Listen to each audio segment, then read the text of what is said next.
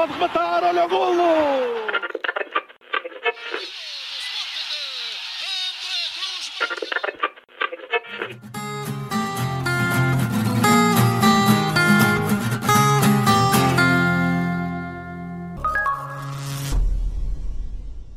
Viva! Sejam bem-vindos ao quinto episódio da noventena do Matraquilhos, a série em formato podcast que narra a história e as histórias do futebol português nos anos 90. Neste episódio, vamos falar daquilo que aconteceu entre julho de 1994 e junho de 1995. Olá, Rui Silva. Olá, Fruoso. Depois de uma época intensa de 93-94, as expectativas estavam muito altas? Estavam, estavam, e sobretudo tínhamos tido uma época muito boa, eh, provavelmente a melhor época dos últimos, pelo menos daquela altura, e talvez desde então também não tenha havido nenhuma muito melhor. E, e vinhamos de um Mundial 94 muito forte, em que falaremos disso mais à frente, mas onde recrutámos grande, muitos dos talentos, alguns talentos lá, que tinham estado nessa fase final. Olá, Rui Malheiro, viva! Viva Pedro, viva Rui! Um, imaginavas no verão de 94 que se estava a que se estava a começar a escrever história no futebol português? Uh, sim, uh, eu creio, eu creio que a fasquia estava muito, muito, muito elevada. Uh, o Benfica, pela mudança no comando técnico, mudança também na política de aquisições, reforçou-se. eu tinha algumas dúvidas em relação à mudança do, do comando técnico e à dispensa dos jogadores russos. e eu creio que a mudança clara no, nesta rota e, e, que vai ao encontro da, da tua pergunta, eu creio que o, que o Futebol Clube do Porto dá um grande golpe de asa depois de um, de um mercado, e já lá iremos, desastroso.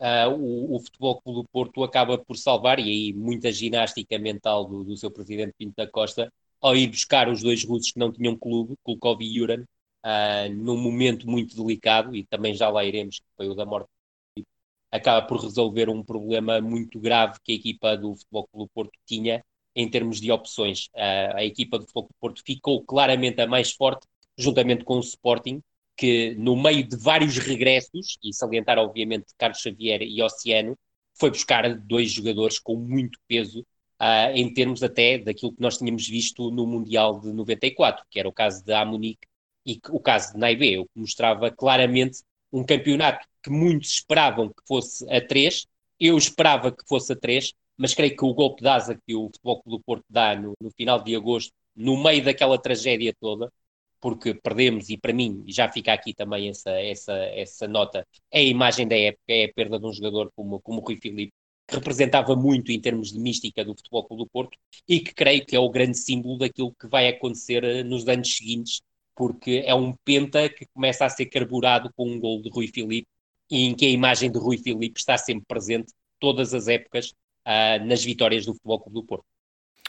Exatamente. Vamos então, um, já lá iremos à morte de Rui Filipe e a esse primeiro golo do, do Penta, uh, e isso também será falado nos próximos episódios da noventena. Época 94-95, depois da intensidade da época passada, onde o Benfica foi mais forte na parte final do campeonato perante um Sporting que acreditou até bem perto do fim, 94-95 prometia então um espetáculo, mas trazia algumas incógnitas. A começar, lá está, pelo campeão em título, uh, que fez a tal revolução. Já lá iremos com mais pormenor. Passos, Famalicão e Estoril tinham dito adeus à primeira divisão em troca com Tirsense, União de Leiria e Chaves, e duas destas equipas serão protagonistas da época 94-95. Dois clubes portugueses estiveram na época anterior às portas de duas finais europeias, Benfica e Porto.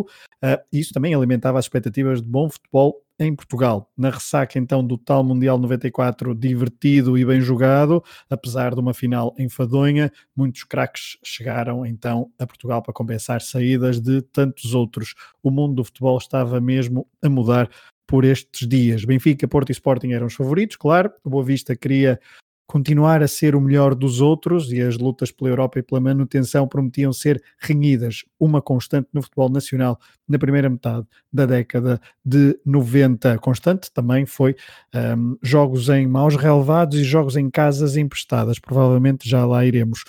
Rui, Rui Malheiro, quem ouviu os anteriores episódios da nossa noventena sabe em que ponto estamos. Mas, como sempre, queremos ouvir o que tu tens a dizer para contextualizar a época. Já foste levantando ali um bocadinho do véu. Eh, 94-95, uma temporada que promovia então o regresso de Artur Jorge, dono do melhor bigode do futebol nacional a nível de treinadores. E atenção, a concorrência era fortíssima. Sim de cabeça, de cabeça é só me lembro de Robson, Manuel José e Eurico Gomes sem bigode, porque depois, olha, é verdade. José Romão, Oliveira, Queiroz, Vitor Manuel, Paco Fortes, enfim, um conjunto Rodolfo de bigodes. Manuel Rodolfo Ajuda, Vitor Manuel, Quinito. Quinito, obrigado. É incrível, é um conjunto de bigodes mítico do futebol nacional que se reunia então para arrancar a época 94-95, que via partir alguns internacionais portugueses, como Fernando Couto, Rui Costa, Paulo Souza, o Cadete, mas que promovia o regresso de Rui Barros e as chegadas de, por exemplo, Prodome ou Canígia no, nos clubes principais do topo do futebol português. Vamos a isso, Rui Malheiro. É, tu tocas aqui, eh, e já tínhamos tocado na, no, no, nosso pequeno introito, no, nos pontos que, que, me parecem uh, cruciais. Eu creio que o Futebol do Porto tem um, uma entrada no mercado que é quase absurda. Uh, chega o Walter Paz como o novo, o futuro número 10 da seleção argentina. Walter Paz tinha estado no, no Mundial 91 de Sub-20. Chega o Mogroverro como o novo Canígia. Chega o Nutzuna como filho do vento. O Mandela Zuane como grande craque do futebol sul-africano. Uh, e o Ronald Pablo Baroni como um ponta de lança com muitos créditos na América do Sul. Estes cinco jogadores, ainda que o Baroni ainda tenha sido utilizado, estes cinco jogadores foram um verdadeiro desastre. Mas a verdade é que o Futebol do Porto reforçou-se bem. Tocaste no nome que, que, me parece essencial, Rui Barros. Juntaria Emerson, que acaba por fazer uma época notável, um jogador uh, que tinha sido revelado pelo, pelo Belenenses. Mais Latapi, que era quase um desconhecido da, da primeira divisão, mas que vinha de épocas notáveis na académica na segunda divisão mas para mim, e volto a frisar, uh, os grandes reforços acabaram por chegar uh, perto do final de, de, agosto, foram as chegadas de Kulkov e de Uran. Do lado do Sporting, tal como falámos há pouco, uma aposta novamente forte no reforço do plantel. Lembro-me do Rui no episódio anterior ter falado que aquele problema da dívida a Luís Manuel, ou neste caso ao Alvarense, motivada pela aquisição de Luís Manuel, que praticamente nem, nem sequer foi utilizado pelo Sporting. Impediu o Sporting de se mexer no mercado de, de inverno, uh, ainda que fosse um inverno diferente do, do, do, atual. Mas a verdade é que o Sporting tinha apontado uh, as imutes uh, a Carlos Xavier, Oceano e Equini, e a verdade é que consegue a aquisição de Carlos Xavier, de Oceano, mas devemos também aqui juntar Marco Aurélio, Sapinto, Chiquinho Conde, Pedrosa, portanto, quatro bons jogadores a nível nacional, quatro jogadores, três deles, uh, com, uh, dois deles com, com potencial em termos de, de, de, de jovens, uh, com um futuro que se augurava auspicioso, e no caso do Sapinto, mais do que no Pedrosa, acabou por acontecer, apesar de Pedrosa depois até ter feito uma ótima carreira, mais até como médio, mas Marco Aurélio dá solidez defensiva ao Sporting e depois, obviamente, juntar aqueles dois nomes que eu referi logo na, na abertura, que é o internacional marroquino Naibé, contratado ao Nantes, e o internacional nigeriano Amunique, contratado ao Zamalek. Portanto, temos aqui duas equipas fortíssimas para procurar contrariar uh, a hipótese do Benfica chegar a um bicampeonato que lhe fugia desde 83-84.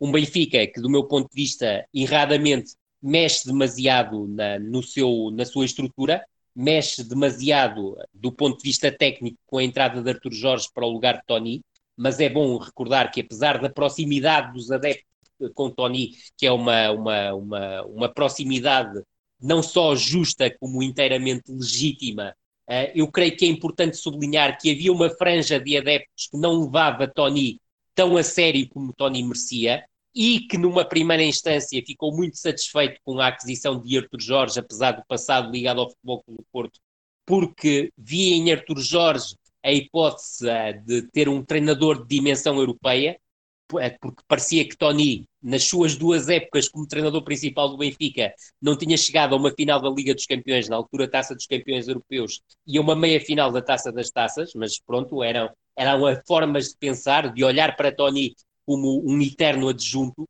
mas a verdade é que essa é a primeira, é nota de maior eh, tom, se quisermos, uh, da, da, da pré-temporada. É a chegada da Tur Jorge ao Benfica, todas as transformações que isso vai implicar em termos de plantel do, do Benfica, juntaria, obviamente, e como tem sido uh, prática nas nossas quatro edições anteriores, as outras novidades. Quinito no Vitória de Guimarães, e essa é outra grande notícia para o futebol português, já lá iremos. Quinito, que depois da sua saída do Futebol Clube do Porto, tinha tido, digamos que um trajeto muito tergiversante em que faltava um êxito para além daquela que tinha alcançado na segunda divisão em termos de Sporting de Espinho, mas na primeira divisão as últimas imagens tinham sido descidas de divisão. Uh, Vítor Manuel é o novo treinador do União de Leiria, e aqui acontece algo muito inabitual no que nós vinhamos mostrando nos episódios anteriores, é que a União de Leiria, a União de Leiria, que tinha subido divisão com Manuel Cajuda, troca de treinador, aqui, porque Manuel Cajuda opta por ir para o Sporting de Braga e é outra das movimentações em termos de comando técnico, ah, porque ah, encara o desafio do Sporting de Braga como bem mais estimulante como o da União de Leiria, a verdade é que depois a tabela classificativa ditaria outras coisas. Depois, no Estrela da Amadora, temos também aqui um verão muito complicado. João Alves iria continuar no comando técnico da equipa, envolve-se numa querela com o presidente do clube e acaba por ser o seu adjunto Cássio Casimiro a assumir o comando técnico da equipa, algo que também não terá agradado muito a João Alves. E por fim, Rodolfo Reis assume o comando técnico do Beira-Mar. Salientar que para haver estas aberturas, há aqui algo que muitas vezes não é recordado, mas libertaram-se duas vagas de treinadores. Isto porquê? Porque os adjuntos de Artur Jorge são o professor Neca e Zoran Filipovic, que tinham acabado as épocas anteriores em Braga e Beira-Mar, respectivamente. Em termos de novidades, já falamos do União de Leiria, que tinha sido promovido com Manuel Cajuda, uh, mas também aqui Tircense com Eurico Gomes, com a, uma dupla Marcelo e Caetano, que vinha a causar estragos na segunda liga e tinha levado a equipa do Tircense ao título nacional, e um desportivo de Chaves comandado por António Jesus, o antigo guarda-redes, que tinha como principal referência Gilmar, que se transfere para o Vitória de Guimarães, orientado por Quinito. Muito bem. Uh, feito a apresentação de 94, 95. Rui Malheiro, vamos continuar contigo porque agora passamos para o segmento dos três grandes e pela primeira vez falas em primeiro lugar. Isto porque o Benfica, pela primeira vez então, fica em terceiro lugar no Campeonato Nacional na época 94-95. Tu já foste aí um, apontando alguns fatores que contribuíram então para uma, para uma época que não correu nada bem. Conta-nos então o que é que se passou em 94, 95 no Estado da Luz, depois da tal Revolução Arturiana ou Damasiana no verão de 94. É uma, é uma é a dupla, tem que se juntar, e eu até diria que é uma tripla, juntando aqui também Gaspar Ramos, porque também parece que tem um papel crucial naquilo que de mal aconteceu nesta temporada. Portanto, terá que ser a tripartida juntando também o baixo rendimento de alguns jogadores que tiveram ao longo da temporada. Bom recordar que é um, é um defeso agitado uh, por motivos inversos ao da, da, época anterior, porque parecia que o Benfica tinha descoberto uh, a chave do Totobola, já que na altura não havia euro milhões. Há o célebre acordo com a Parmalat e começam-se a falar de reforços de renome, e recordo-me uh, de, de, se falar de Klinsmann e de Bowler e até de uma célebre mentira que é contada em relação a, a Arthur Jorge, que terá rejeitado Klinsmann porque se atrapalhava com, com a bola. Pronto, isto cada um acredita nas histórias que quiser acreditar. Em termos de reforços, uh, já aqui falamos, Prodome surge obviamente como nome principal, contratado ao Malin, vem também com o rastro de ser apontado como o grande guarda-redes do Mundial 94, algum exagero do, do meu ponto de vista, mas claramente está entre os grandes guarda-redes do mundo uh, naquela, naquela, naquela fase. Chega também Caniglia da, da Roma, uh, um Caniglia que vinha de, de, de, épocas muito inconsistentes e com um temperamento complicado, que acabou também por ter prolongamento uh, em Lisboa. Chega uh, Edilson do Palmeiras, uma revelação do futebol brasileiro, que demora a pegar, porque também tem poucas hipóteses, mas quando pega, mostra que é Edilson o capetinha, e do meu ponto de vista, é, melhor, é o melhor reforço do Benfica para esta temporada e depois chegam entre flops como Paulão, contratado ao Grêmio, e Clovis, avançado, contratado ao Guarani, uh, chegam uh, casais, uh, Nelo e Tavares, oriundos do Boa Vista, Dimas e Paulo Bento, oriundos do Vitória. Chega também Amaral do Sporting numa resposta, digamos que uh, muito tímida àquilo que tinha acontecido em relação a Paulo Souza e a Pacheco. Chega um desconhecido que chega a treinar com os Júniores do Benfica, vá-se lá perceber como, chamado Mário Stanic, oriundo do Sporting de Rigon e que acaba a temporada em grande e fica claramente a ideia que poderia ter oferecido muito mais ao Benfica do que ofereceu. Durante a temporada ainda chegam Rui Esteves, que tem um início de temporada deslumbrante no Vitória de Setúbal, e Paulo Pereira, recuperado ao Futebol Clube do Porto, onde não coube no plantel 94-95. Em termos de saídas, Rui Costa para a Fiorentina e Schwarz para, a, para o Arsenal são dois rombos, mas que permitem ao Benfica um encaixe financeiro que permite respirar melhor. Depois haverá as tais dispensas uh, que serão tripartidas entre Artur Jorge, Damásio e Gaspar Ramos, mas será sobretudo este tem mais responsabilidades nessas saídas, que são as de Yuran e Kulkov, e depois as dispensas de Silvino para o Vitória de Setúbal, de Rui Águas para o Estrela da Amadora, que pouco depois segue para a Regiana, onde é colega de futre, e de Ailton, que é dispensado e vai para o São Paulo, uh, à procura também de jogar no Brasil, porque uh, estava tão motivado com a época que tinha tido no, no Benfica que lembro-me numa entrevista de dizer que queria regressar ao Brasil porque queria jogar na seleção brasileira. Depois começam rapidamente os problemas nesta, nesta equipa do, do, do Benfica e a principal prende-se obviamente com um motivo de saúde uh, que leva Artur Jorge a estar afastado praticamente mês e meio dos bancos do, do, do Benfica. E curiosamente, nesse período em que Artur Jorge, por um motivo de doença ligado ao seu cérebro, acaba por, por, por estar afastado, Filipovic e Neca assumem o comando técnico do Benfica e aquilo que acontece em termos de campeonato é que o Benfica perde em Leiria por um zero, perde em Barcelos, aliás, perde com o Gil Vicente, creio que em Braga, num dos tais jogos do Palas, em casa emprestada, perde por um zero e empata em casa com o Futebol Clube do Porto, uh, um 1, ah, e o atraso começa a desenhar-se rapidamente. Atraso esse que se torna mais extenso ah, já com o Arthur Jorge no, no, de regresso aos bancos, com o empate diante do Belenenses por 1 a 1 na 11 jornada e na derrota na 13 jornada diante do Sporting no derby em Alvalade por 1 a 0. É certo que o Benfica tem aqui um relançamento, tem oito vitórias consecutivas entre a jornada 14 e a jornada 20, juntando aqui um jogo que tinha em atraso. É um sinal de, de relançamento deste Benfica, que, no entanto, empata em casa com Leiria, vai, uh, consegue, uh, noutro jogo em casa, ganhar ao Marítimo, o que lhe permite aqui uma sequência uh, de, de, vitórias consecutivas, nove vitórias, e um empate em dez jogos, uh, antes do jogo que é determinante para o Benfica. Ou seja, o Benfica chega ao Estádio das Antas a quatro pontos do Futebol Clube do Porto.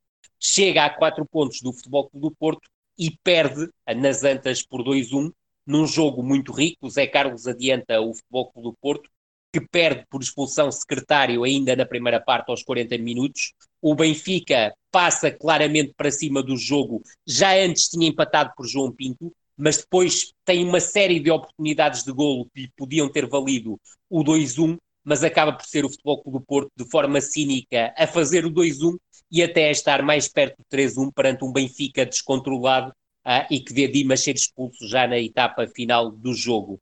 Essa derrota nas Antas diante do Futebol Clube do Porto marca um descalabro absoluto do Benfica. É a primeira de quatro derrotas do Benfica em cinco jogos consecutivos que atiram claramente o Benfica para o terceiro lugar, até porque ainda viria a perder com o Sporting por 2-1 em casa, um jogo que depois fica célebre pela troca de palavras entre Canirria e, e Jorge Coroado, um jogo que chega a ser repetido, mas cuja repetição é considerada mais tarde inválida. A parte final da temporada do Benfica é um desastre absoluto, mas é uma época do Benfica que fica marcada pela tal a, a mudança no comando técnico, a mudança de paradigma, de paradigma na equipa do Benfica. É uma época em que o Benfica acumula expulsões em, em catadupa, uh, é uma época também de baixo rendimento de unidades uh, como Paneira, Isaías ou até mesmo João Pinto, que tem épocas muito inconsistentes. Há jogadores também que passam claramente ao lado da época do Benfica e que só vão aparecendo em espaços muito tenos, como é o caso de Canirria às titularidades um tanto ou quanto inconcebíveis de Nelo como médio-ala numa equipa como a dimensão do Benfica, quando ele no Boa Vista era sobretudo utilizado como, como lateral. Portanto, é uma época tremendamente inconsistente e que os múltiplos erros acabam por atirar o Benfica para o terceiro lugar. A isto junta-se uma eliminação na Taça de Portugal nos quartos de final diante do Vitória de Setúbal, treinado na altura por Mourinho Félix, já era o quarto treinador do Vitória nessa temporada. O Benfica empata em casa 0-0 e perde 2-0 fora. Esta derrota coincide com o tal período negro das derrotas consecutivas após a derrota diante do Futebol Clube do Porto. O Benfica, nesta época, perde também duas supertaças. Perde a supertaça 92-93 no início da temporada, nas grandes penalidades, no terceiro jogo, diante do Futebol Clube do Porto. Depois tem o tal jogo uh, já a contar para a Supertaça 93-94 no início da época, empate 1 a 1 em casa diante do Futebol Clube do Porto, Rui Filipe adianta o Porto, mas Paneira empata, isto com uma diferença dos golos, um aos 72 e outro aos 75 minutos. Na segunda mão há um empate, um nulo uh, no, no, nas Antas 0-0 e depois o terceiro jogo, no último jogo da época, um jogo em que eu creio que o Benfica perde com alguma injustiça, é um grande jogo de Stanic a mostrar-se uh, finalmente a ter a oportunidade de mostrar-se como Super Mario Stanic nesse jogo, mas o Futebol Clube do Porto acaba por vencer. No fundo, a única coisa positiva nesta temporada do Benfica parece-me a participação na Liga dos Campeões. É certo que o grupo não tinha um grau de dificuldade muito elevado. Arthur Jorge, com o seu habitual cinismo, consegue aquilo eh, em que era absolutamente especialista, não perde nenhum jogo, três vitórias em casa, três empates fora de casa. Saliento aqui como melhor exibição da temporada a vitória em casa diante do Anderlecht por 3-1. É um grande jogo da dupla João Pinto Canirria e que faz claramente sonhar os adeptos do Benfica com algo mais que não venha a acontecer.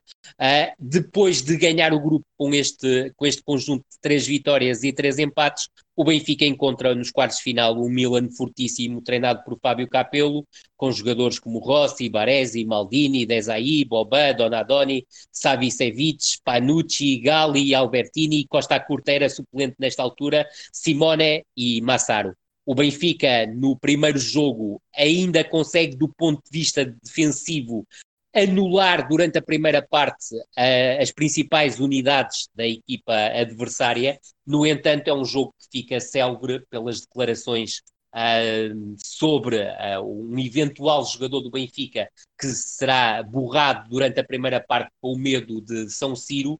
Essas declarações depois vêm a público juntamente com uma espécie de, de choro de, de Artur Jorge em relação à falta de qualidade de alguns jogadores do, do plantel, o Benfica perde esse jogo na segunda parte por 2-0 com um bis de Simone aos 63 e aos 75 minutos.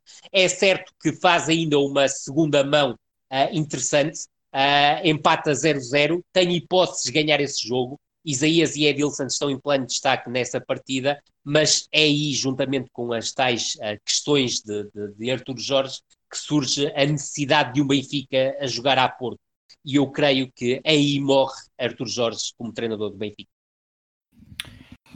Bom, o Benfica ficou então em terceiro, depois desta belíssima explicação do Rui Malheiro para as causas da, época desastrosa do Sport Lisboa e Benfica depois de ter sido campeão, voltava a falhar o bicampeonato. Rui Silva, o Sporting ficou em segundo pela primeira vez nesta noventena, perdeu Cadete e Paulo Souza, por exemplo, mas contou com Figo em estado de graça durante toda a época mas algo que foi insuficiente para vencer o campeonato. Atenção, mas foi uma época que terminou finalmente com um troféu para as vitrines do estado de Alvalade. Deixa-me só dizer que sinto-me um bocado magoado por nunca me perguntar se eu tenho alguma coisa a acrescentar ao que o Rui Malheiro disse. Acrescentas alguma coisa, Rui? Não, nunca tenho nada para acrescentar, mas ao menos podia, ser, podia haver a pergunta. Eu, por acaso, agora que dizes isso, e peço imensa desculpa, eu esqueci-me de um dos pontos que nós habitualmente utilizamos, e seria o ponto final, que é o 11 base do Benfica nesta temporada. Diria Prodome, Veloso, Helder, Paulo Madeira, com o Mozart a surgir, mas teve muito tempo lesionado, Dimas, Paulo Bento como médio mais recuado, Paneira, Isaías e Nelo, João Pinto e Canigia. Depois muitas soluções, Kennedy, William e Paulo Pereira para a defesa, Abel Xavier e Tavares para o meio campo, Edilson para o meio campo ofensivo e Sanic para o ataque. E agora, Rui, força. Não, não, mas Quem tinha a acrescentar era eu. Exato, o, o, Rui Malheiro acrescentou, mas Rui Silva, uh, se quiseres acrescentar alguma coisa sobre o Benfica, estás à vontade, mas... Não tenho nada a acrescentar, vou partir então para o Sporting. Uh, o último ano de Sousa Sintra como presidente do Sporting garante, uh, acho eu, o, o seu melhor mercado de transferências.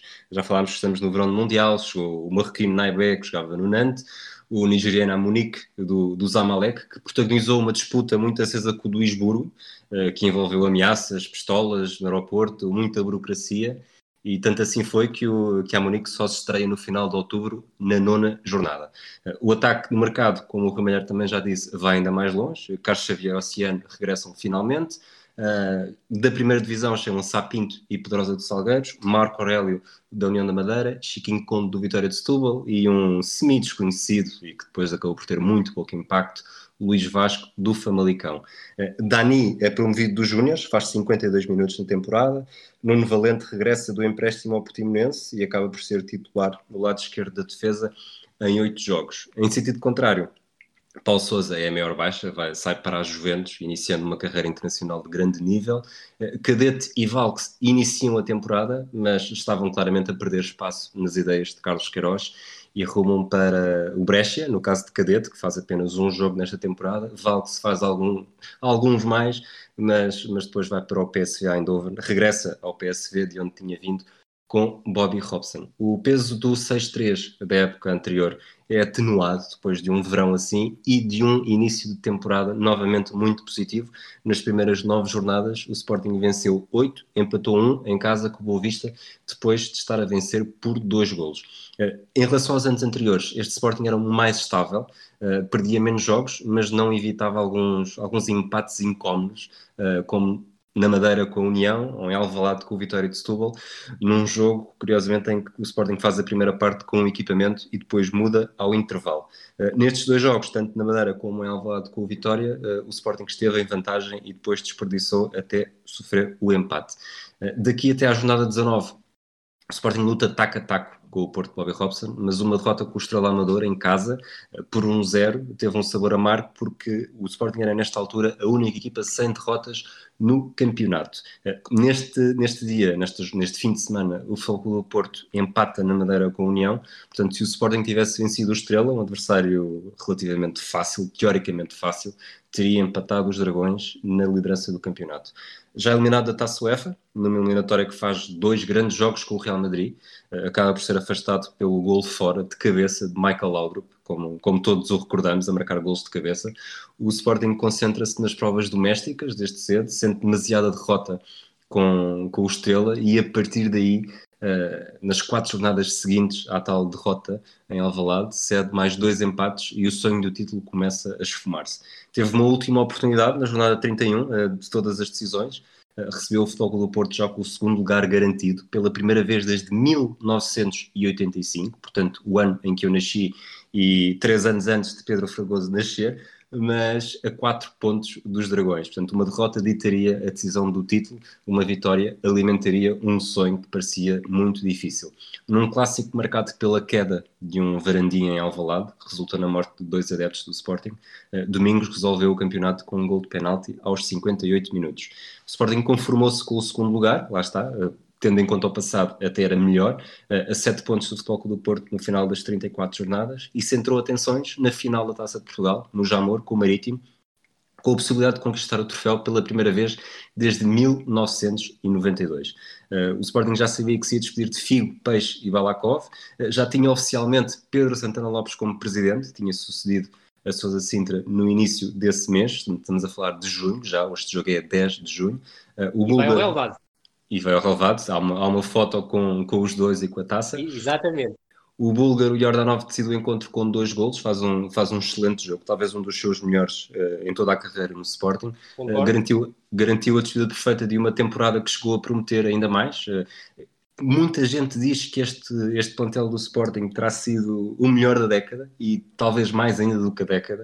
Uh, a sempre o ponto mais fraco, com Costinha, mas a partir daí, Nelson, Marco Aurélio, Naibé e Vujacic na defesa, Oceano, Peixe, Figo, Balakov e Amunique no meio campo e Juskoviak uh, no ataque, melhor marcador do campeonato no Sporting, com 10 golos. A final da Taça de Portugal não foi ainda assim o último jogo do Sporting nesta época, uma vez que os Leões defrontaram o Benfica a 14 de junho no Restelo, no jogo de repetição que o, que o Ramalheiro já, já falou também. O Sporting tinha vencido 2-1 na luz, mas eh, a polémica do alegado erro de Jorge Corbado na expulsão de Cláudio Canidja houve o tal jogo no Restelo. O jogo foi posteriormente anulado pela FIFA, manteve-se a vitória do Sporting na luz e, com isso, também um facto histórico o Sporting conseguiu terminar um campeonato com duas vitórias frente ao Benfica pela primeira vez desde 1954. A minha mãe tinha um ano, o meu pai cinco.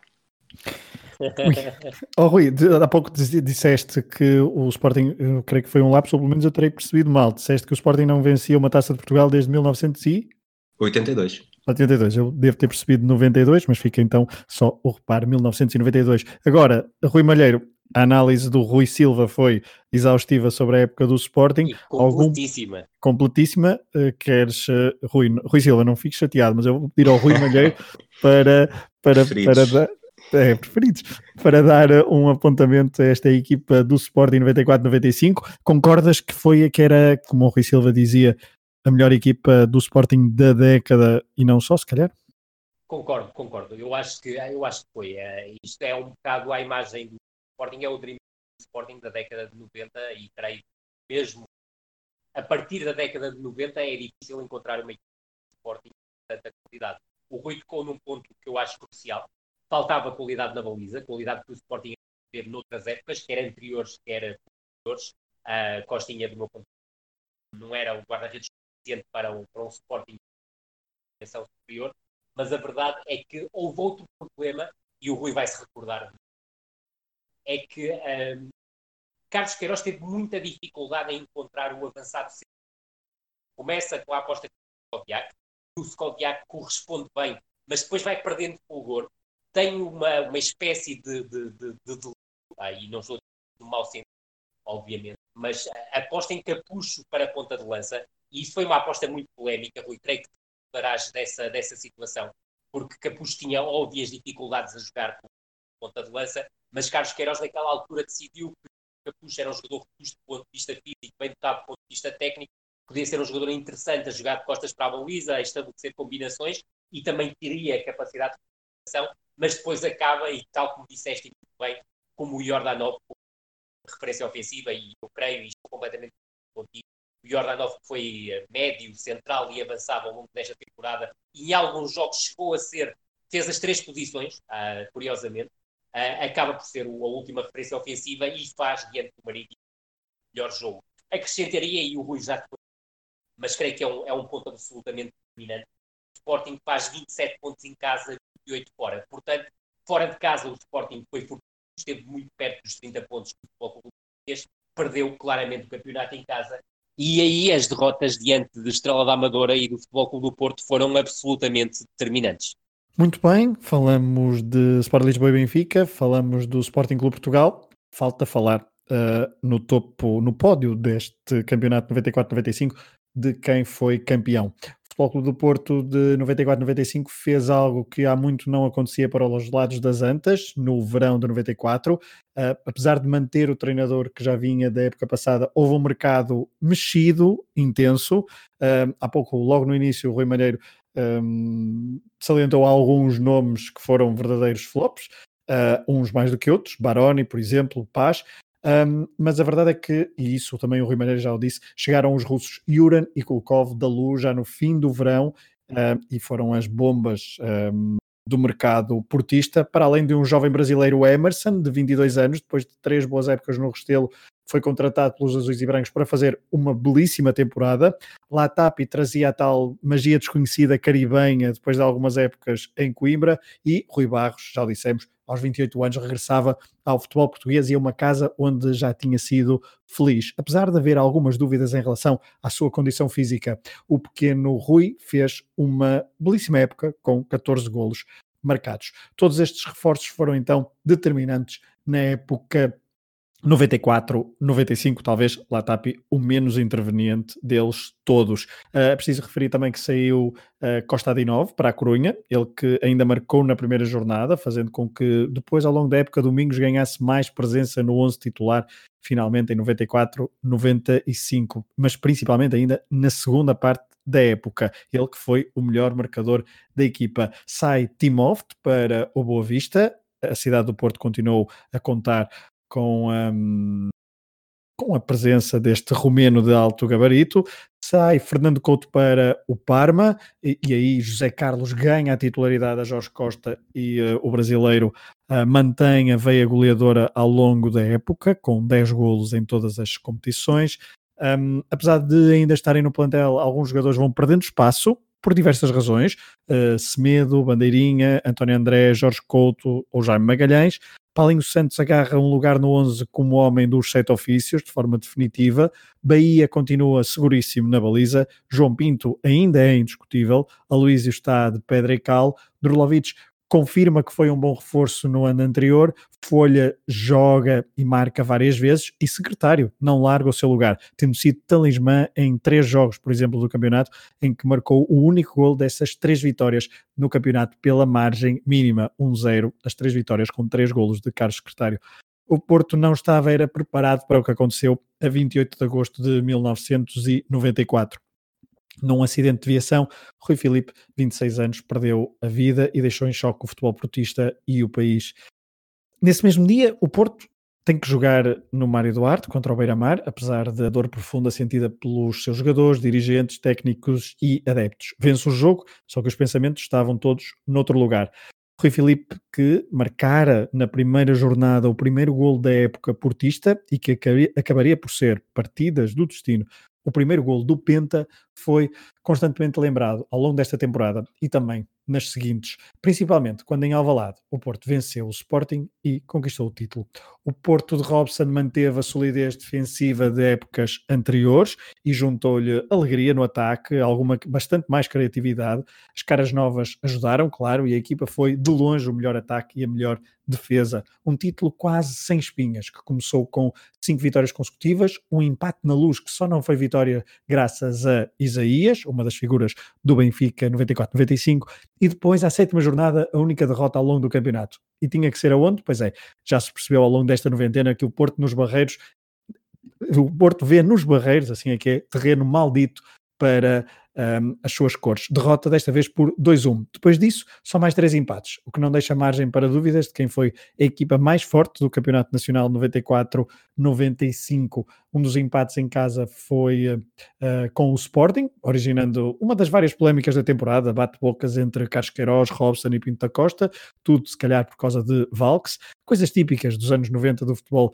português. Na Taça de Portugal, o Porto de Robson não conseguiu igualar o feito da época passada, isto porque, mais uma vez, caiu onde? Pois é, no Caldeirão dos Barreiros. Na meia final, derrota por 1-0, golo de Alex. Aliás, o Marítimo foi a única equipa a bater os Dragões no futebol nacional nesta época e logo por duas vezes. Nas competições europeias, o Porto jogou pela última vez da sua história a taça das taças e caiu nos quartos de final, frente à Sampdoria de Eriksen e Mancini. Ele que marcou o golo nas antas que levou o jogo para penaltis, como resposta ao golo solitário de Juren no Luigi Ferraris.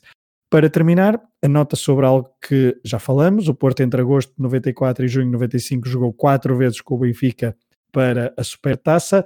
Para resolver a da temporada anterior, precisou novamente uma série de grandes penalidades em Coimbra, após 2-2 no prolongamento. Depois, para resolver a Supertaça 94-95, o Porto empatou dois jogos com o Benfica e em junho de 95 foi a Paris para a finalíssima no Parque dos Príncipes. Domingos marcou o único gol do jogo. Rui Malheiro, o Porto mudou muito em 94 e foi mais forte durante 94-95.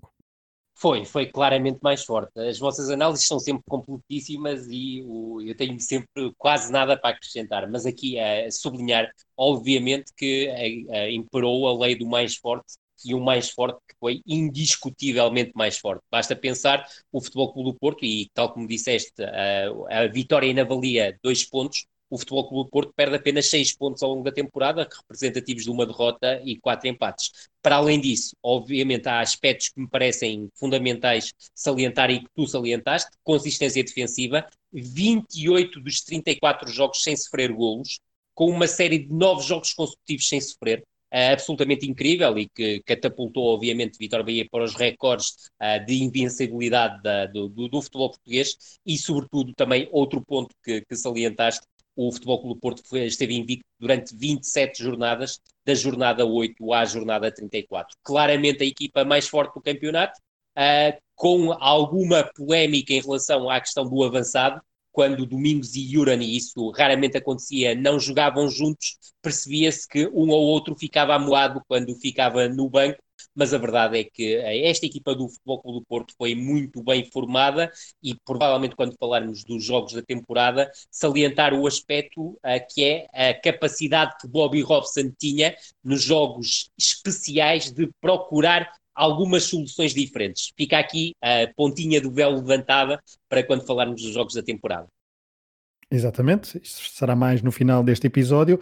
Uh, vamos agora ao primeiro dos outros, Rui Silva. Nos primeiros quatro episódios da noventena, um, o Boa Vista teve lugar cativo, mas a equipa de Manuel José fez uma época bem abaixo das expectativas em 94-95, ficando em décimo lugar e abrindo espaço para que Vitória Sport Clube, da cidade de Guimarães, orientado por Quinito, ficasse em quarto e regressasse à Europa na época seguinte.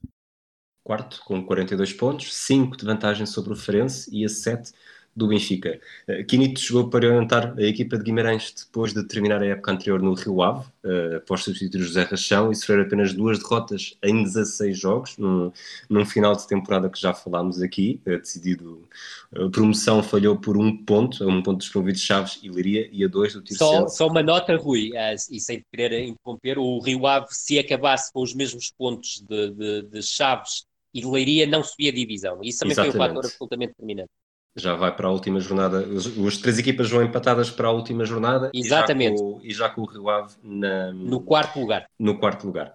Uh, o Vitória tinha perdido Dimas e Paulo Bento para o Benfica, mas continuava a ter um plantel muito talentoso. Uh, destaquei aqui quatro jogadores: o Pedro Barbosa, o Dan, o Zaovic e o Ziad.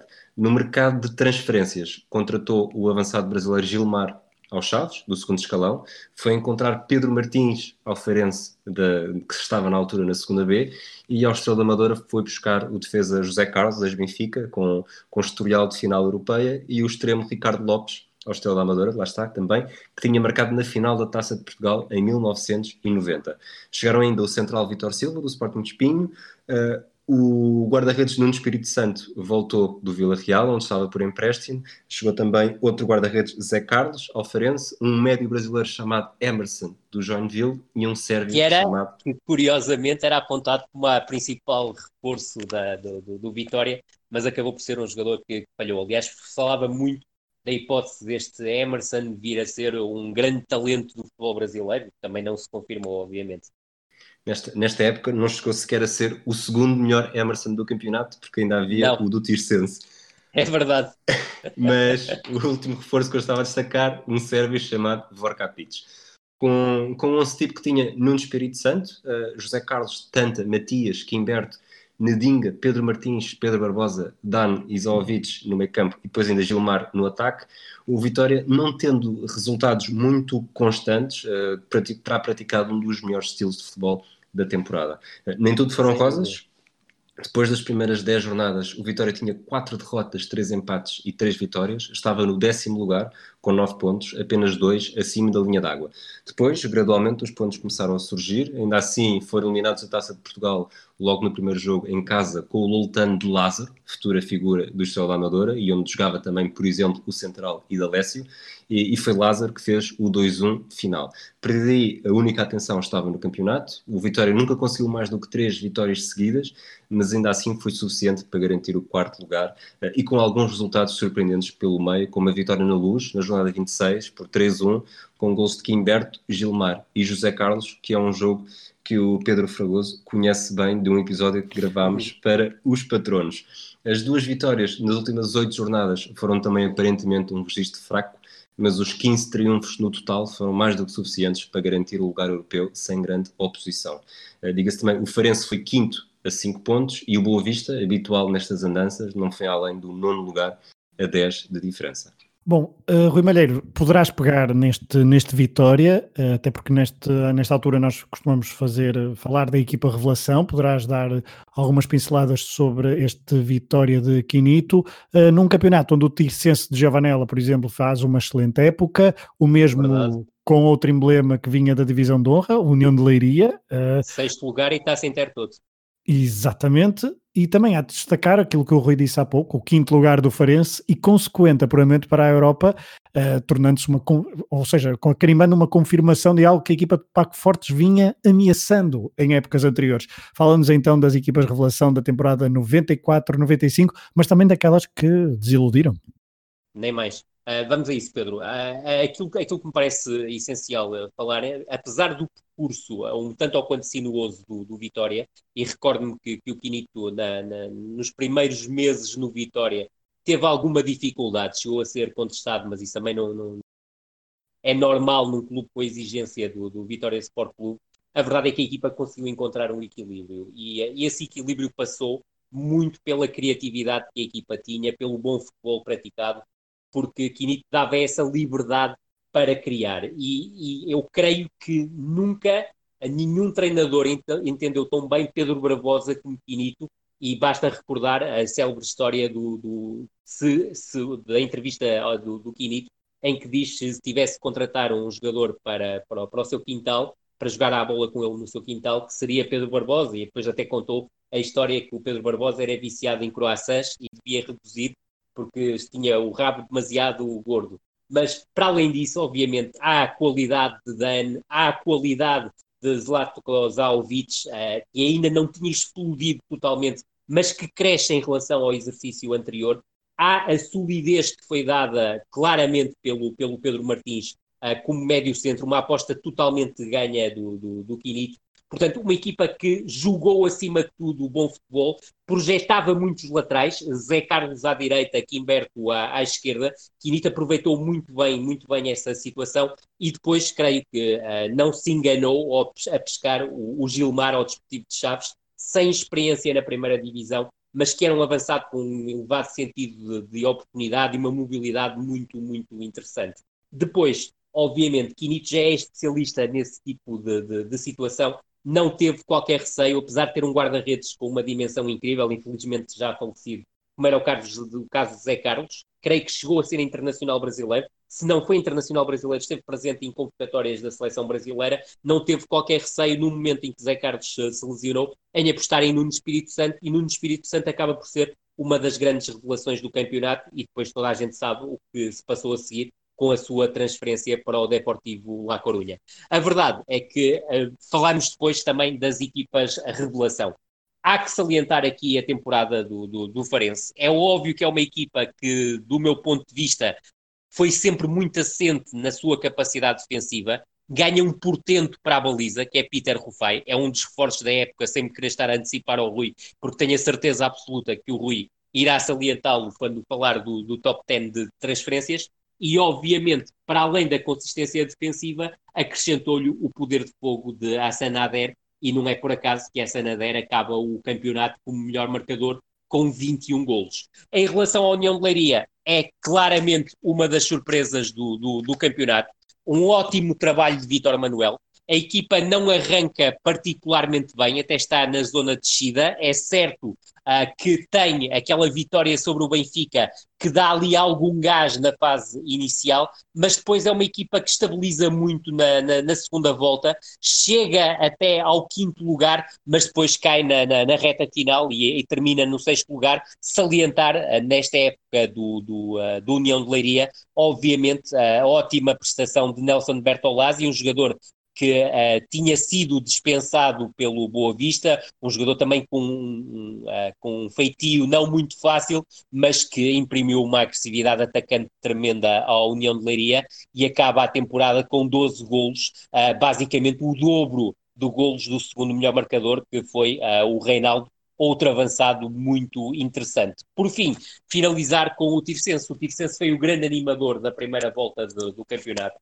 Eurico Gomes foi apontado durante essa primeira volta do campeonato como o treinador revelação e muitos apontavam a grandes voos no, no futebol português. Só para termos uma ideia, o, o Tircense anda entre o quarto e o quinto lugar da tabela classificativa, entre a sétima e creio que a vigésima sexta jornada, até depois dar um estouro final que acabou com a equipa a cair até o oitavo lugar. Nesta época, há obviamente destaques para o Caetano, para mim foi o principal jogador desta equipa do, do Tircense, marca 5 golos. Obviamente que o Marcelo chamou muito mais a atenção porque marcou 17, mas maior parte deles foram criados pelo, pelo Caetano e tal como, o, tal como o Rui disse há pouco, há o outro Emerson desta, desta equipa do, do, do, do Tircense, que é o Emerson, mais, Emerson Tomé, mais conhecido por Pardão, que faz uma época também de muito bom nível, uh, mas outro jogador que eu gostava muito de destacar nesta equipa do, do, do Tircense,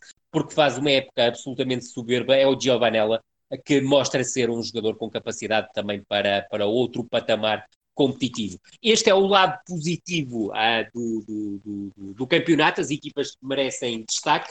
Obviamente, do ponto de vista negativo, a União da Madeira, Beira-Mar e Vitória de Setúbal, que rapidamente uh, saem uh, para o grupo de equipas despromovidas. A verdade é que apenas a União da Madeira teve algumas hipóteses de escapar à zona de descida, Recordar que o Estrela da Amadora acaba o campeonato com 25 pontos, apenas mais um que o União da Madeira. Belenenses, Gil Vicente e Chaves com 27, ligeiramente mais acima. A Belém, claramente, a, a ser uma nota menos positiva deste campeonato.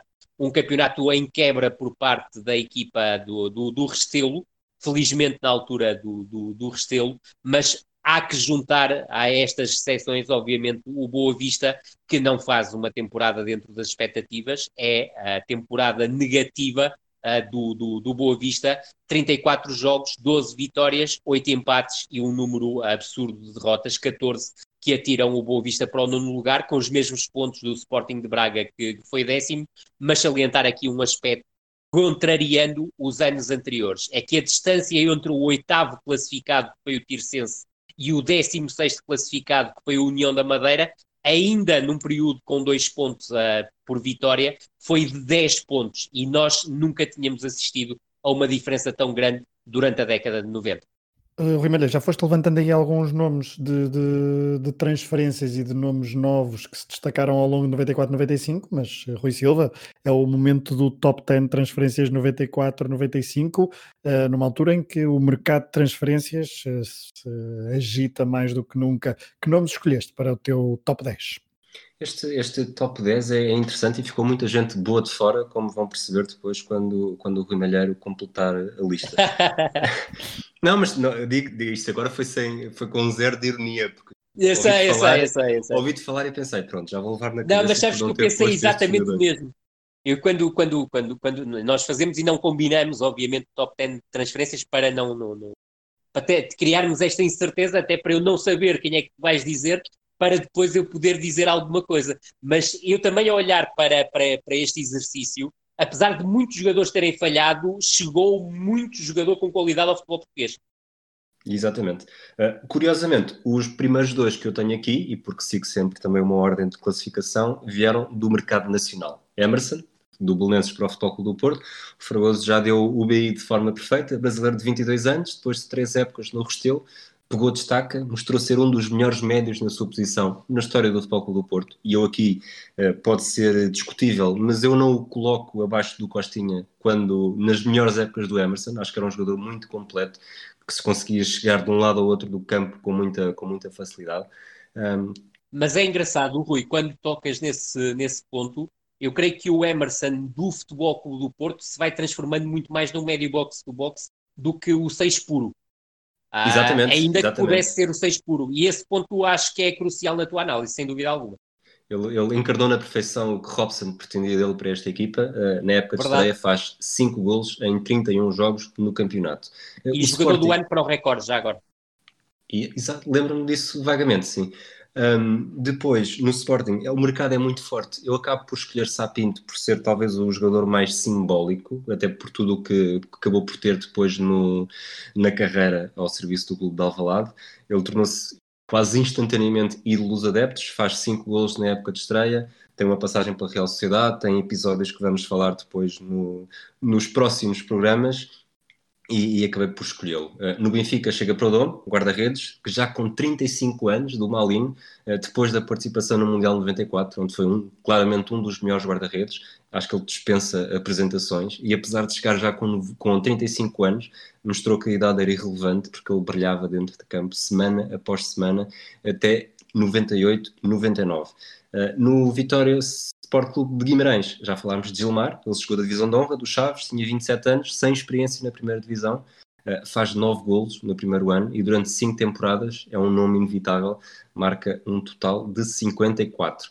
Farense, guarda-redes nigeriano, Rufai, tinha estado no Mundial com a Nigéria, uh, jogava na Holanda, no Go Ahead Eagles, uh, fez parte daquela, daquela geração de grandes jogadores da, das Super Águias, é contratado pelos Algarvios e demonstra ter qualidade para muito mais. Uh, estou só aqui a quase repetir nomes que já foram falados neste programa. Nelson Bertolazzi na Leiria, no, na União de Leiria, chega do Bessa depois de duas temporadas consecutivas sem sucesso e semeia a veia goleadora nas terras de Dom Dinis.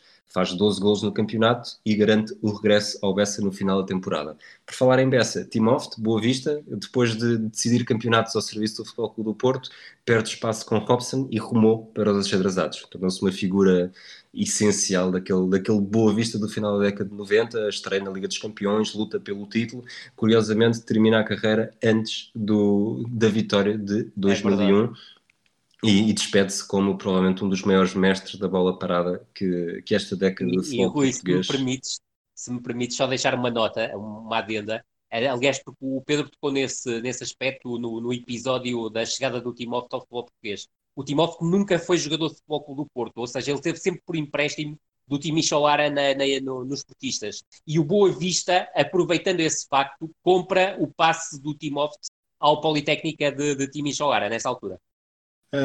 Avançamos para ainda na cidade do Porto, Edmilson, numa era, no Salgueiros, numa era em que havia Incrível. um Edmilson mais famoso no futebol português, este loiro de cabelos longos, foi descoberto pela equipa de Vidal Pinheiro no Nacional e teve uma época absolutamente memorável, 15 golos em 34 jogos uh, e garante o salto para o Futebol Clube do Porto. Curiosamente, ele viria a ser campeão nas Antas e em Alvalade.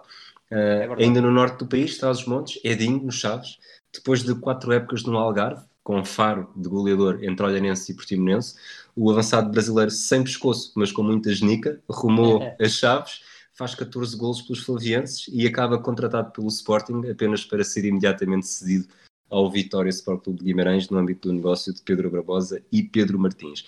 Para terminar, eh, quis trazer um, um jovem jogador de 19 anos, eh, na Reboleira, cheinho, da formação do Carcavelos e do Casa Pia, chega ao Estrela com 19 anos e torna-se imediatamente figura essencial, curiosamente, para Cássio Casemiro primeiro, mas pouco tempo depois chegou Fernando Santos e é com o atual selecionador que ele se dá melhor e acaba por, eh, por segui-lo para o Futebol Clube do Porto em 1998. E deixo-te mais uma nota, Rui, sobre o Cheinho. Uh, quem o descobre, aí é uma aquisição típica do João Alves, é o João Alves que, que, o descobre, tal como tinha descoberto o Calado, creio que no, no mesmo clube, se não estou em erro, no, no, no Casa Pia, uh, mas acaba por ser o Acácio Casimiro a ficar com o jogador, porque o João Alves, tal como dissemos ainda, ainda há pouco, uh, acabou por abandonar o clube durante a pré-temporada. Rui Malheiro, uh, que nomes é que o Rui Silva não disse e que podiam ter É, sido é. incluído no, no top 10? é muito difícil, porque, aliás, o Rui também tem uma tarefa, e é sempre bom uh, recordar aos nossos amigos que o Rui escolhe só um jogador por equipa, o que faz com que a seleção seja mais complicada, se quisermos. Porque a verdade é que se olharmos para o Futebol Clube do Porto, temos que falar de Kulkov, Juran e Rui Barros, como é óbvio. No caso do Benfica, eu saliento, para além do, do Prodome, obviamente, que o Rui salientou muito bem, o Edilson e o Stanic uh, jogaram menos do que deviam ter jogado, isto na minha, na minha opinião.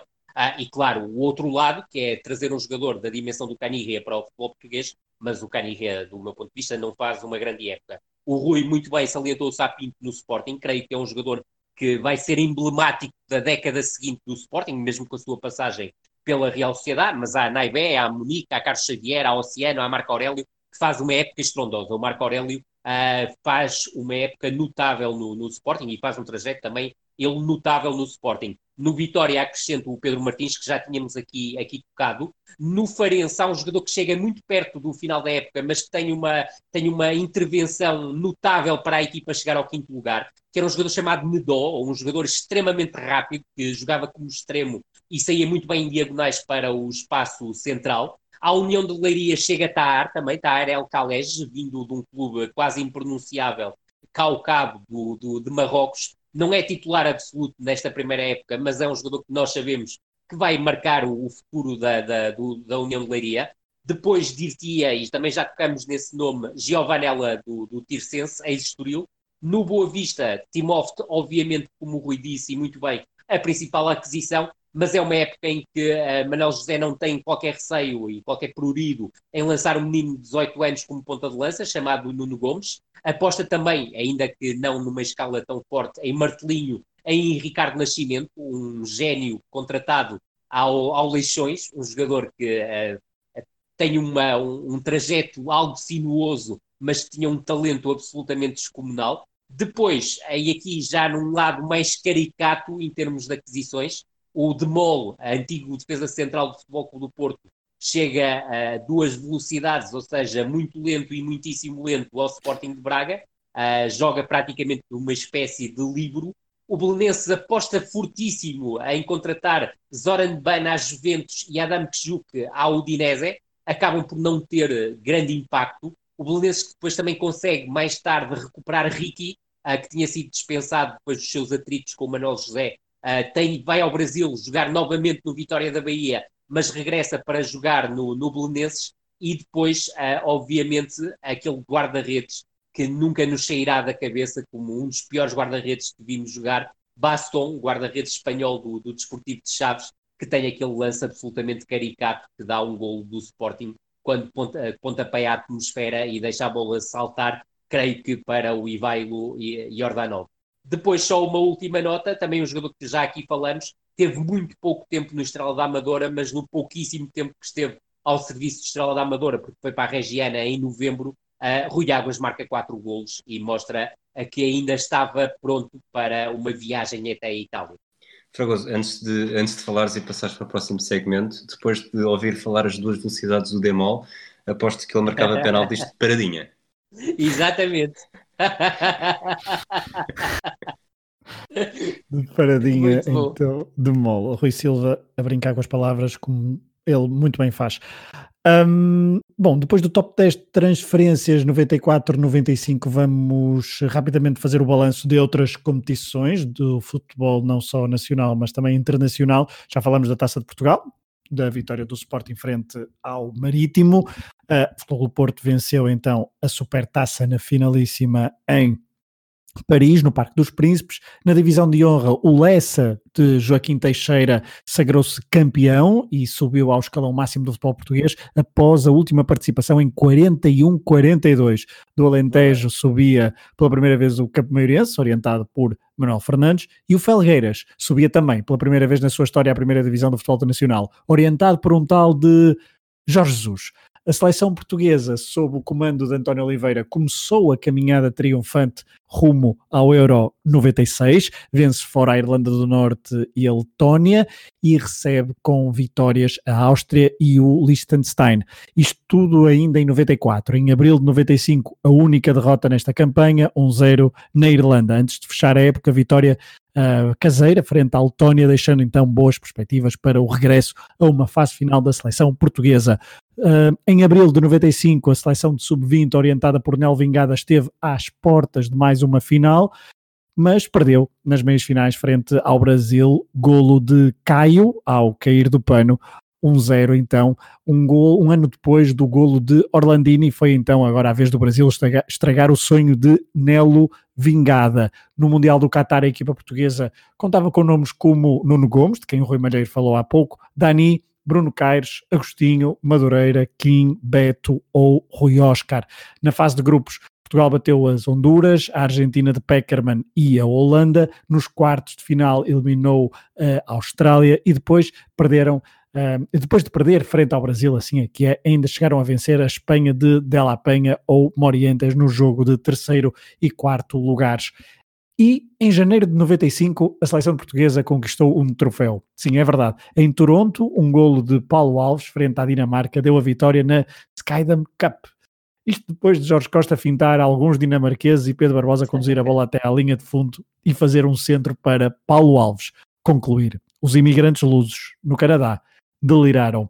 A nível de clubes, um nome de quem já falamos há pouco, Laudrup tinha trocado o Barcelona pela capital e contribuiu para o título blanco e para a vingança da Manita. 5-0 desta vez foi para o Real Madrid, numa época então em que Raul González se estreou pelo clube madrilenho. Em 94 chega à Europa um tal de Ronaldo, que viria a ser fenómeno. O PSV foi a sua primeira casa europeia. Enquanto isso, em, em Inglaterra, Cantona distribuía pontapés uh, e houve três campeões algo surpreendentes no final da época 94-95 na Europa, nos principais campeonatos. Blackburn em Inglaterra, de Alan Shearer, Nantes em França e uma estreia na Bundesliga, com Otmar Hitzfeld a levar o Borussia Dortmund à conquista da sua primeira Bundesliga. Em Itália, a Juventus de Paulo Sousa sagrou-se campeã da Série A. A Liga dos Campeões foi para o Ajax de Vangal, que orientava um grupo de jogadores com Kluivert, Sidorf, Dav Davids, Finidi, Litmanen, os irmãos de Boer, Rijkaard, Canu, Overmars, enfim, uma geração de luxo que bateu o Milan de Capello em Viena. Na Taça das Taças não houve italianos na final e o Saragossa de Vítor Fernandes bateu o Arsenal no prolongamento. No Parque dos Príncipes, um gol histórico de Naim do meio campo deu um dos triunfos mais importantes, se não o mais importante da história do clube aragonês. Na Taça UEFA, sim, houve final 100% italiana. O Parma levou a melhor Uh, levou melhor, orientado por Nevio Scala e com Couto nos dois jogos, para além de os tais nomes Asprilha, Bucci ou Zola. O derrotado foi a Juventus de Paulo Souza, Roberto Baggio, Viali ou Ravanelli. A Juventus era orientada por Marcelo Lippi, que tinha eliminado o Marítimo na segunda ronda, com duas vitórias pela margem mínima. Segunda ronda foi onde caiu o Boa Vista frente ao Napoli que era orientado na altura por Boskov, e onde jogava um tal de André Cruz, ele que foi titular na final da Copa América 95, onde o Brasil perdeu nas grandes penalidades frente ao anfitrião Uruguai. Bom, meus caros Ruiz, estamos a terminar este episódio, vamos para memórias e jogos. Um, Rui Silva, 94-95 foi bastante diferente de 93, 94, uh, mas tu que tens uma memória prodigiosa para, uh, para estas coisas, o que é que te marca em 94, 95? Acho que toda a rábula do, do Jorge Croate Canidja e esse Benfica Sporting é capaz de ser das minhas principais memórias, sobretudo porque é um jogo que, que demonstra que até para o Dome consegue falhar e, é e falhou para, os, para o único pé, provavelmente o único pé daqueles, dos 22 pés que o Sporting tinha naquele jogo que não podia ir parar. O Balakov depois faz um chapéu, uma execução brilhante e é capaz de ser eh, assim, depois de me teres feito a pergunta, é, foi a primeira coisa que me veio à cabeça, talvez também por ter estado a preparar o Sporting e o Vitória. Uh, Rui Malheiro, no final deste episódio costumamos trazer memórias e, e jogos. Obviamente que o campeonato fica marcado por, por aquele dia fatídico de, de, agosto de 94 com a morte de Rui Claramente. Filipe. Um, mas para além disso, e poderás explorar um bocadinho essa parte, um, é uma época em que o Futebol do Porto uh, domina. Um, e que jogos é que nos te vem à memória deste 94-95? Sem dúvida, Pedro. Uh, salientar e reforçar a ideia do, do Rui Arrábula, do, do Canigé, como o Jorge Croado marca a temporada, obviamente numa dimensão completamente diferente e importantíssima em termos históricos até para o Futebol Clube Porto, a morte de Rui Filipe. aliás, eu creio que, é, pelo menos para mim, foi assim a primeira, a primeira coisa que me veio à cabeça foi eh, um jogador pode morrer, quer dizer, apesar de na altura uh, eu ter, ter 17, 17 anos, uh, aquilo foi, foi bastante chocante e surpreendente e também a capacidade da equipa do Futebol Clube do Porto ter tido a capacidade de ir jogar horas depois da morte do, do Rui Filipe e depois as homenagens que uh, o presidente do Futebol Clube do Porto, treinador do Futebol Clube do Porto, capitão do Futebol Clube do Porto, João Pinto, com aquela até célebre expressão, uh, o, o Rui Filipe não é um homem de H grande, é um homem com dois Hs grandes. Uh, claro que isto percebe-se também o lado uh, mais risonho desta, desta, desta frase, que não tem nada de risonho, mas é uma homenagem mais do que sentida a um jogador que creio que marcou e tinha todas as condições para marcar uma era no Futebol Clube do Porto e que seria, obviamente, uma opção válida, como foi para a seleção nacional. Em relação aos dois jogos que me parecem mais importantes destacar, eu creio que são os dois jogos em que o Futebol Clube do Porto mata definitivamente, e perdoem-me esta expressão, eh, não é mais feliz depois de falar do Rui Filipe, mas eh, diria então que eh, derruba os, os seus dois principais rivais. 23 jornada, aliás, a 23 jornada, exatamente, 5 de março de 95, Porto 2, Benfica 1, um Benfica em recuperação que chega às Antas com 35 pontos diante de um Futebol Clube Porto com 39, o Futebol Clube Porto, mesmo reduzido a 10 unidades, com o secretário a ser expulso aos 40 minutos e passando por dificuldades após essa expulsão, com o Benfica a estar muito perto do 2-1, quatro oportunidades que, que, que contei a rever o jogo, acaba depois por sofrer o 2-1 com o suplente utilizado Drulovic a marcar num lance em que combina, uma, há uma combinação entre Emerson, Rui Barros e Drulovic. Cá está uma ligação entre dois reforços e Drulovic a ter aqui um papel absolutamente fulcral. Recordar que depois do 2-1 o Aloysio ainda falha uma grande penalidade, podia ter dado o 3-1 antes do Dimas ser expulso.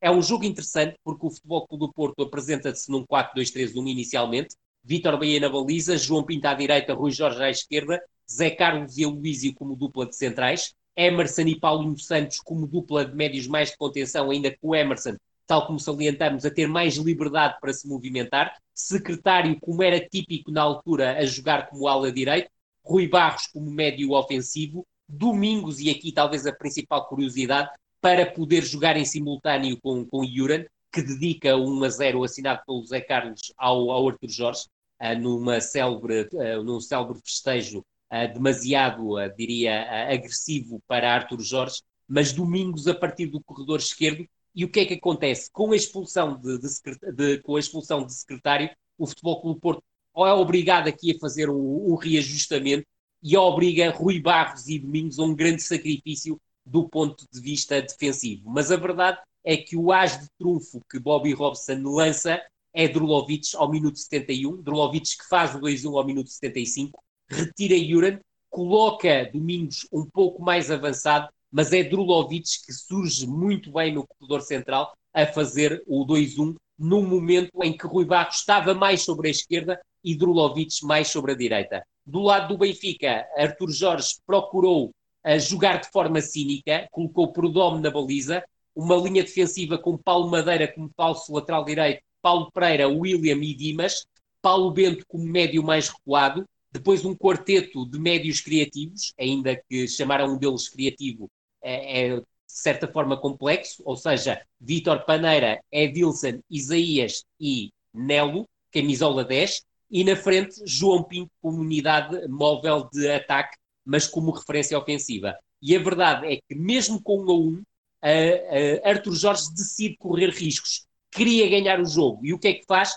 Retira Paulo Madeira e coloca César Brito colocando no ataque e com isto assume mais riscos. E ao assumir mais riscos, acaba por ser numa ligação entre Emerson e Rui Barros no corredor esquerdo que possibilita a chegada do Futebol Clube do Porto ao 2-1. Depois, o outro jogo, o Rui já, já se referiu a ele quando falou do, do, do Sporting, é um jogo que fica tragicamente uh, marcado pela morte de dois adeptos do Sporting numa célebre, tristemente célebre, queda do, do, do Varandim, antes do jogo diante do, do, do Futebol Clube do Porto. O jogo realiza-se, Sporting 50 pontos, Futebol Clube Porto 54. Era a última hipótese do Sporting voltar a entrar na corrida pelo título, seria mesmo assim difícil, mas de, uh, colocaria a diferença em dois pontos e teria vantagem no confronto uh, direto. Estávamos na jornada 31, 7 de maio de 95, um Sporting algo remendado, Costinha na baliza, Nelson lateral direito, Paulo Torres lateral esquerdo, dupla de centrais não é engano, Oceano e Vujacic, dupla de médios de contenção, Jordanov e Carlos Xavier, depois tridente criativo com Figo, Balakov e Amunique no apoio a Juskoviak. O que é que acontece? Minuto 28, o Oceano lesiona-se, Jordanov passa para a defesa central e Filipe junta-se a Carlos Xavier no meio campo em desespero, já a perder por um zero, gol de Domingos a castigar uma falta de grande penalidade, a castigar uma falta de Jordanov sobre o mesmo Domingos, Jordanov cá está, aqui a ter as dificuldades de um defesa central a falhar o tempo de entrada ao lance pela forma impetuosa com que, com que entra ao lance, mas uh, um ano depois do desastre adiante do Benfica, uh, Carlos Queiroz, ao minuto 83, ainda bastante mais tarde, uh, retira novamente Paulo Torres e coloca mais uma unidade de ataque, Chiquinho Conde, mas a verdade é que aí o Futebol do Porto estava muito mais preocupado em gerir o resultado. Um Futebol Clube do Porto que também surge em Alvalade com algumas diferenças em relação àquilo que era habitual. A defesa, a baliza Vitor Bahia, a defesa com João Pinto, Jorge Costa, Aloísio e Rui Jorge, o meio campo mais robusto do que era habitual, Paulinho Santos mais fixo, Emerson e Kulkov como médios interiores, ainda que o Kulkov a ter a missão de ser o médio mais ofensivo, à direita secretário, muito, a oferecer muito apoio a João Pinto do ponto de vista defensivo, curiosamente Rui Barros a jogar a partir do corredor esquerdo e na frente Domingos. As alterações que, uh, que, que Bobby Robson faz já a vencer no marcador são aos 70 minutos tirar o Rui Barros, já estava bastante extenuado por todo o sacrifício que tinha tido para colocar folha e depois aos 76 minutos também refresca a zona do meio campo, retirando o Kulkov e colocando o Latapi. E a última curiosidade em relação a este jogo, verificar que Jordanov começa o jogo como médio centro, depois passa para defesa central e numa fase de risco total por parte de Carlos Queiroz, já com a tal saída do Paulo Torres, a verdade é que aposta em Yuskoviak e Jordanov como dupla de ataque na parte final do jogo, apoiados por Figo, Balakov, Chiquinho Conde e Amunique, mais Carlos Xavier e Filipe. Bom, dois jogos um, marcantes desta temporada 94-95 e assim terminamos mais um episódio da noventena do Matraquilhos, onde olhamos para o futebol português dos anos 90. 94-95 acabou então com o Futebol Clube do Porto campeão, Sporting segundo, Benfica em terceiro. Tentamos chegar a todos os pontos, a todos os clubes. Rui Malheiro, Rui Silva, muito obrigado por, eh, por esta viagem. Muito obrigado, Pedro, muito obrigado, Rui. E, e até breve. Exatamente, até breve, porque 95-96 também promete um, bastantes coisas interessantes. Fiquem atentos ao próximo, ao próximo episódio do, da noventena do Matraquilhos. Um abraço a todos. Até breve. Grande abraço.